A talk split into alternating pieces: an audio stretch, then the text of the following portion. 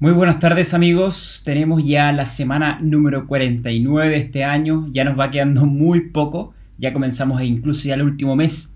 Y antes de, comenzar, perdón, con este comentario, vamos a agradecer a nuestros patrocinadores, a Birback Centrovet, a Ingaso Farm, a Beringer Ingelheim y a MSD Salud Animal. Gracias a estas compañías podemos destinar el tiempo para poder entender, analizar y redactar este reporte e incluso hacer este video. Comenzamos con China. Como se pueden haber dado cuenta, en el gráfico que les comparto en este comentario, apareció de que existe ya tres semanas consecutivas de baja en el mercado asiático. Muchos pensarán qué estará pasando en el mercado para estas bajas tan repentinas. Hoy en día ya el precio se encuentra en 4,7 dólares por cada kilo de cerdo si bien es una cifra muy alta, pero algunos se preguntan por qué está bajando tan drásticamente. Bueno, hay dos, hay dos hipótesis. Una es que el mercado esté tendiendo a la baja debido a una corrección de la producción eh, del, mercado asiático, del mercado chino, es decir, que está aumentando su producción, por tanto la oferta es, es mayor en el mercado doméstico, o también de que existe un ajuste después de una alza muy alta que todos sabemos que ocurrió en un mes y medio aproximadamente, que dejó el precio por la nube. Y bueno, diversos analistas sostienen de que esto es principalmente debido a un ajuste del mercado, es decir, que no se debe a un aumento de la producción a nivel local, sino que debido a un alza desmesurada, ¿vale? Eh, después siempre los mercados tienden a caer y a estabilizarse. Por tanto, muy pronto veremos que el precio va, a dejar de caer y va a alcanzar su estabilización y ya podremos decir que el mercado ya se encuentra ajustado entre su oferta y demanda.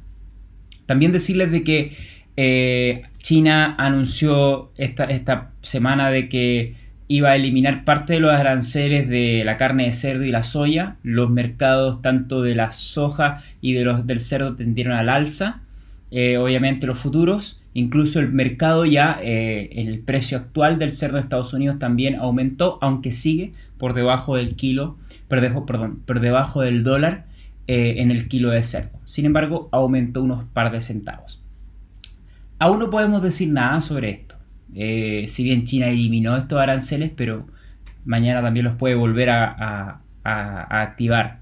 Yo creo que este tipo de acciones, o vamos a ir sabiendo en los próximos días, de que ocurren principalmente para poder marcar posición, de que ambos tienen poder para poder debilitar o eh, tomar decisiones sobre un mercado. Entonces, vamos a estar observando muy cauteloso con lo que ocurra en los próximos días para mantenerte al tanto.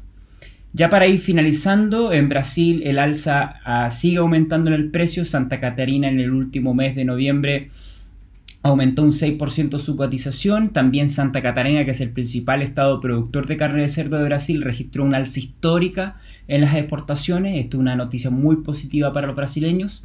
Y también por otra parte Rusia, que ya llevaba muchísimo tiempo anunciando que quería ser exportador de carne de cerdo, principalmente a China y a países del sudeste asiático, ya está logrando su objetivo, porque Vietnam ya ha permitido el ingreso de carne de cerdo procedente de Rusia, y esto ha generado una gran eh, noticia positiva para el mercado ruso. Y para ir finalizando con este, con este comentario, quisiera mm, mencionarles una actividad con la cual estuve presente la semana pasada, que fue realizada aquí, de hecho, en mi ciudad, eh, y que, celebró la aprobación o la certificación de un, de un estándar de bienestar animal que realizó la segunda empresa más importante de Chile, que se llama Maxagro, productora de carne de cerdo. Esta, mm, este estándar o esta aprobación se realizó por una empresa que se llama FS Team y que fue avalada por la Asociación chilena Bienestar Animal y, que, y también por la Universidad de Concepción. Este estándar básicamente garantiza las diferentes eh, protecciones del bienestar para el bienestar animal de los cerdos, tanto en la producción primaria como también a la llegada del matadero. Esto es sumamente positivo para Chile porque permite poder tener un sello, o para esta empresa tener un sello que pueda diferenciarse en el mercado. Ya todos saben la situación que ocurrió con, con España para poder marcar una diferencia en el mercado internacional. Ellos también crearon un sello de bienestar animal que todas las empresas pueden hoy en día hacerlo y poder marcar este sello que diferencia en el, etiquetado, en el empaquetamiento a la carne de cerdo española.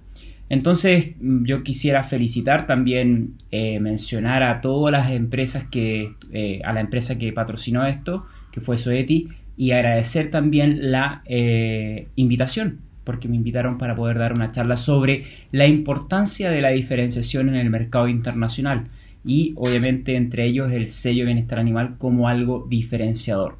Así que sin más me despido, les envío un gran abrazo y nos vemos ya en la próxima semana número 50. Hasta pronto.